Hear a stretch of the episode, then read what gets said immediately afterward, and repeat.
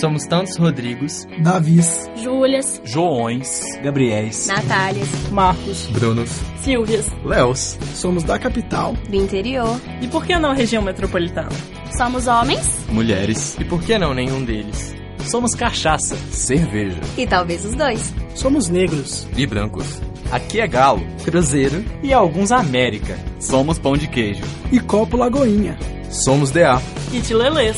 Somos a Fiche e a Rádio Terceiro Andar é toda nossa.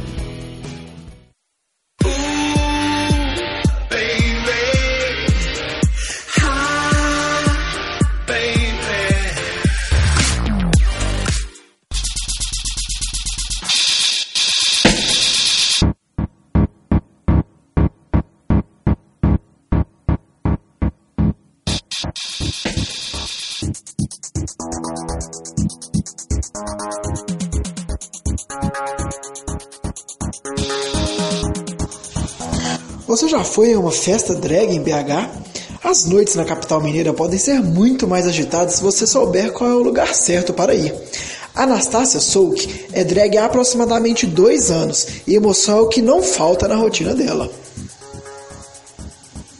Durante a semana, normal, trabalho, ok. Só que se tem um evento legal no final de semana, a gente já vai organizando tudo isso durante a semana. A escolha de look, é, arrumar cabelo. Esse cabelo tá pronto já tem uns três dias. E lavar pincéis também. Eu sempre lavo os pincéis antes de maquiar, pra não dar diferença de cor e tal. Aí tem todo o preparo durante a semana. E no dia que monta, tipo, ansiedade desde quando acorda até na hora de colocar a peruca pra sair na rua. Para introduzir, é, como foi o seu começo no mundo drag? Como você se sentiu? É, ansiedade, alegria, nervosismo? Como que você entrou nesse Então, caos? todo mundo, eu acho, começa por conta do reality RuPaul. O programa citado pela Anastácia é um reality show apresentado pela lendária RuPaul, drag queen de renome internacional. A competição envolve uma grande variedade de desafios, como atuação, composição, imitação e, é claro, os lip syncs, apresentações onde as drags dublam uma música enquanto performam pelo palco, o que é uma marca registrada da cultura drag. O reality, que teve início em 2009, já possui 11 temporadas regulares, além de 4 All Stars, versão do programa onde antigas participantes voltam para disputar a coroa. É uma grande influência que eu acho que se não existisse, não existiria a arte drag como ela é hoje. E ela me influenciou bastante. E quando eu comecei a montar, você sente uma energia muito boa. Porque você chega nas festas, todo mundo vem te cumprimentar, então isso só anima a gente a continuar com a arte, sabe? E alimentar o nosso desejo. Foi no show da Pablo. E um amigo meu que estudou comigo no ensino médio é a Leona Souk. Sim. Que ela é minha mãe drag. E tipo É. assim, quando eu comecei a querer montar, eu perguntava muitas coisas pra ela. E acabou que ela me ajudou bastante. E hoje ela é considerada como minha mãe drag, por ter me ajudado no início. E se não fosse ela também eu não teria montado pela primeira vez. Que ela me ensinou, tipo, quase tudo que eu sei hoje. Eu tenho que agradecer muito a ela. Sim, na verdade nós estudamos juntas no ensino médio. Eu, eu já era uma série à frente dela, duas, não me lembro muito bem. Só que na época nós não éramos amigas nem nada, assim, só conheci de vista.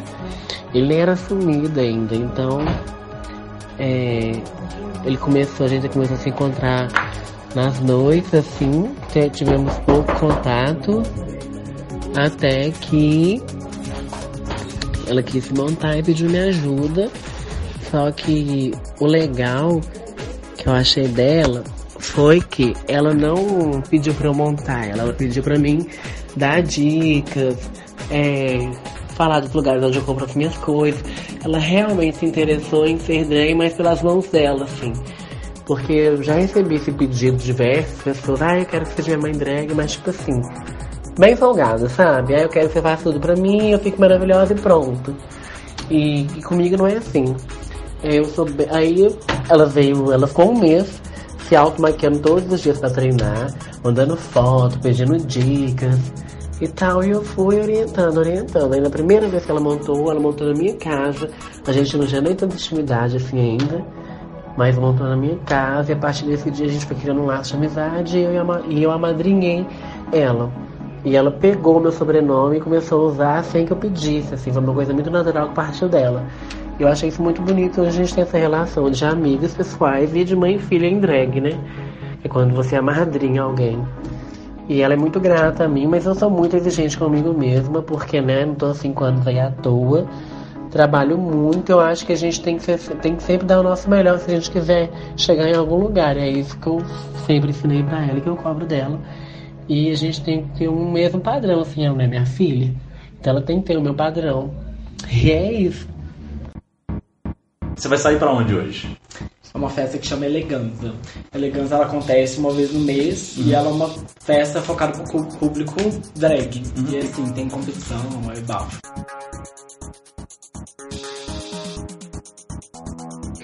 Hoje tem que eu sei Elegância e Absurda, que são festas. E tem, a Absurda tem uma, uma filiação, assim, vamos dizer, que chama Wig, que é uma festa direcionada só pra drag, pra, pra, pro público drag. Que são as duas de maior nome, assim, na nossa cidade, mas hoje toda festa é, tem drag, até festa hétero tá tendo drag. Exatamente. Aí conta pra gente como é que é, sabe como é que ela começou? Então qual foi a primeira vez que você foi? Eleganza, ela começou há um tempo atrás, só que por conta de desavenças e tudo, ela teve um tempo que ela parou. E quando eu comecei a montar, foi nessa pausa dela, entende? Aí ano passado ela voltou. E ela voltou com, uma proposta diferente, que é de duelo de drag queens iniciantes. Tipo, você começou a montar agora e você quer que o povo conheça o seu trabalho e tudo, você entra pro duelo. Aí junta, sei lá, oito meninas que começaram a recentemente e elas duelam entre si, aí ela tem uma vencedora, ela ganha coroa. Esse duelo é de lip sync? Sim. Aí eu comecei a, a arte e tudo, foi também por conta da festa. E logo quando eu comecei a montar, começou a festa de novo, que ela voltou. E na primeira edição que ela voltou, eu já participei do duelo. Não ganhei. Mas foi incrível pelo fato do pessoal começar a entender o meu trabalho, a proposta que eu quero passar com a minha personagem, a minha drag. Então, é... foi com esse boom de RuPaul's Drag Race que teve, né? Eu. Um amigo começou uma festa que chama Elegância, que hoje é a maior festa drag de Minas Gerais. Ele começou com essa festa.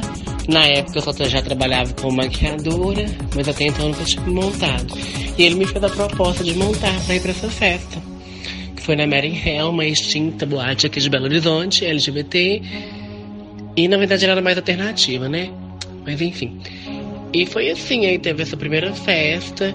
Eu já tinha contato com o meio drag de uma certa forma, mas não tão profundo quanto. Mas com a parte old school de Belo Horizonte, né? Das drags o- old school. E com esse. Aí deu o boom de RuPaul, eu decidi que eu queria montar a parte dessa festa, desse convite. Gostei da experiência, fui me pesquisando, me aprofundando, até chegar aonde eu cheguei hoje, né? Que hoje eu sou drag profissional, já tenho uma carreira de cinco anos, desde esse início. E é isso. Eu, na verdade, eu, não- eu no início não criei expectativa nenhuma, não tinha expectativa de nada. Mas depois, assim, que eu me montei a primeira vez, eu me apaixonei. Então era sempre muita alegria. Me montar é muito gratificante. Não que hoje não seja, mas hoje tem um teor de responsabilidade, de profissionalismo, né? Que deixa tudo mais sério, assim. Mas não menos divertido. Então, na verdade, eu me descobri trans através da arte drag, assim, né? Mesmo eu comecei a frequentar o meio LGBT, vamos dizer que aos 16 anos. E mesmo estando ali, eu, continuo, eu continuava é, sentindo que eu não fazia parte, porque os lugares que eu frequentava, majoritariamente, eram de, de homens gays. Então, assim, eu me sentia ainda meio desconfortável. Foi quando eu conheci uma amiga que chama Francis. Ela também é drag, também é do coletivo Elegância, ao qual eu faço parte. Na verdade, ela é uma das donas né, desse coletivo. E ela me falou: Olha, eu identifico muito com você, eu me vejo em você, porque ela é mais velha.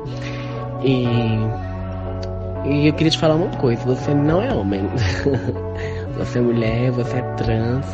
E eu me assustei muito, assim, na, na época, porque, porque a ideia que eu tinha de trans de travesti é a mesma que a maioria das pessoas tem, né? Dessa de marginalidade, da prostituição e da agressividade. Quando eu fui aprofundar sobre o assunto e conhecer pessoas, eu vi que, que não era aquilo, assim, que, que a maioria era assim por, por consequências do, do preconceito da sociedade, né? Que não emprega, que não aceita, que não inclui essas pessoas né, na sociedade em si. E, e eu me encontrei assim, foi aonde eu me senti confortável, foi aonde eu me encontrei, me realizei como pessoa e descobri a minha verdade. E a drag ajudou muito nisso, porque foi me montando, que eu fui percebendo, que eu fui cada vez mais aflorando esse meu lado feminino. Foi onde eu conheci a Frank, foi quem me apresentou esse mundo, a qual já era o meu mundo, mas eu ainda não sabia, assim, de uma certa forma, né? E a Leona não mudou. Ela mudou muito esteticamente, né? Hoje eu sou mais bonita, mais polida, né? Minha, minha drag era muito dragzona, era muito maquiagem, muito tudo. Hoje ela já é mais reduzida, vem nessa linha mais feminina. Não deixa de ser artista, lógico, mas é uma, uma linha mais tênue, mais feminina, assim, da drag, sabe? E é isso. Mas Leona não foi a primeira drag de sua família. É, o nome dele de drag é, é Marilu Barraginha. É um nome caricato, ele tinha uma persona caricata, ao mesmo tempo glamourosa. E esse contraste eu acho que fazia, fazia a personagem dele ser mais excêntrica, assim. Ele na década de 70 foi a década que ele nasceu, assim, né? Ele começou a trabalhar no final de. no início de 90, na verdade. Foi um grande nome, assim, de drag do, do, do old school. Na época não falava drag, não falava transformista. É, hoje ele não trabalha mais, não exerce mais a, a função de drag, mas com certeza para mim foi uma grande inspiração. É, na verdade era para até ter, ter citado ele no início da conversa, mas como nós não temos uma boa relação pessoal, é, hoje, né? Então eu preferi abstê-lo da, da conversa, mas não tem como, né? Porque bem ou mal faz parte da minha trajetória. Mas enfim, são coisas que, que a gente tem que deixar parte. Com certeza pra mim foi uma inspiração, é uma inspiração. E é isso, assim, inclusive a gente tem uma personalidade muito parecida, pelo incrível que pareça. E ele exerceu a profissão durante 23 anos, foi um dos maiores nomes de Belo Horizonte. Ele conseguiu, numa época muito difícil de opressão, trabalhar com drag de segunda a segunda, todos os eventos possíveis, em todas as boates, viajava o país. Então, assim, ele conseguiu um legado muito grande numa época que, que não era permitido, assim, não é que não era permitido, mas era tudo muito escondido, tinha muito preconceito. Marilu Barraginha é uma drag mineira que atua no cenário desde a década de 90. Ela se orgulha de ter sido a primeira drag de Belo Horizonte a trabalhar com carteira assinada em uma boate. Segundo o professor Bruno Leal, a popularização do termo drag queen se deu na década de 90 por conta de RuPaul e, principalmente, por Priscila, a Rainha do Deserto, um filme que fez com que esses artistas vivessem um processo de reconhecimento artístico. Marilu já apareceu no programa do Silvio Santos e atuou em peças de campanha da popularização do teatro, como Mamãe Estou Grávido e As Barbeiras. É, assim, agora indo pra, um pouco, quase finalizando assim, qual que é o seu maior sonho, assim, como drag? É, você tem algum objetivo que você deseja alcançar? Um sonho assim mesmo, assim? Ah, eu tenho muita vontade de ser reconhecida pelo que a gente merece, sabe? É, como eu disse desde o início, não é muito valorizado. E eu queria muito que isso fosse valorizado. Não só para mim, pela minha drag, mas pela arte em si, sabe? Que as pessoas valorizassem mais o trabalho que a gente tem de maquiar, colocar roupa e sair de casa. E que isso não é valorizado. Eu acho que é um sonho de todo mundo, toda drag queen. Que é ser reconhecido e por isso, sabe? E você vê esse sonho realizando-se em BH? Ou você acha que teria por exemplo, São Paulo?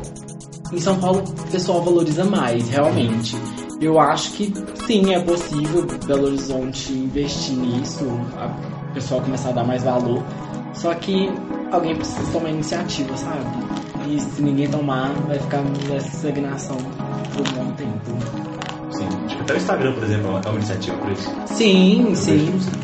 Bastante seguidores, uma bastante coisa movimentada. Exatamente. É, uma rede. Muita gente me conhece pelo Instagram mesmo. Tem uhum. pessoas que me acompanham que não são de Belo Horizonte, que é doido pra eu ir pra cidade deles pra me ver pessoalmente, sabe?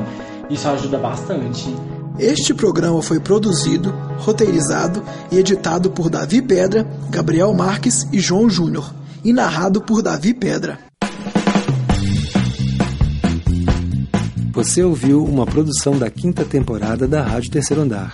Para ouvir esse e outros programas, acesse o site Rádio Terceiro Andar ufmg.wordpress.com. Acompanhe a Rádio Terceiro Andar no Facebook e no Instagram. Projeto de ensino, pesquisa e extensão vinculado à disciplina de rádio jornalismo e mídias digitais. Departamento de Comunicação Social da UFMG. Trabalhos técnicos de Warlen Valadares e Frederico Pessoa. Coordenação geral, professora Sônia Pessoa.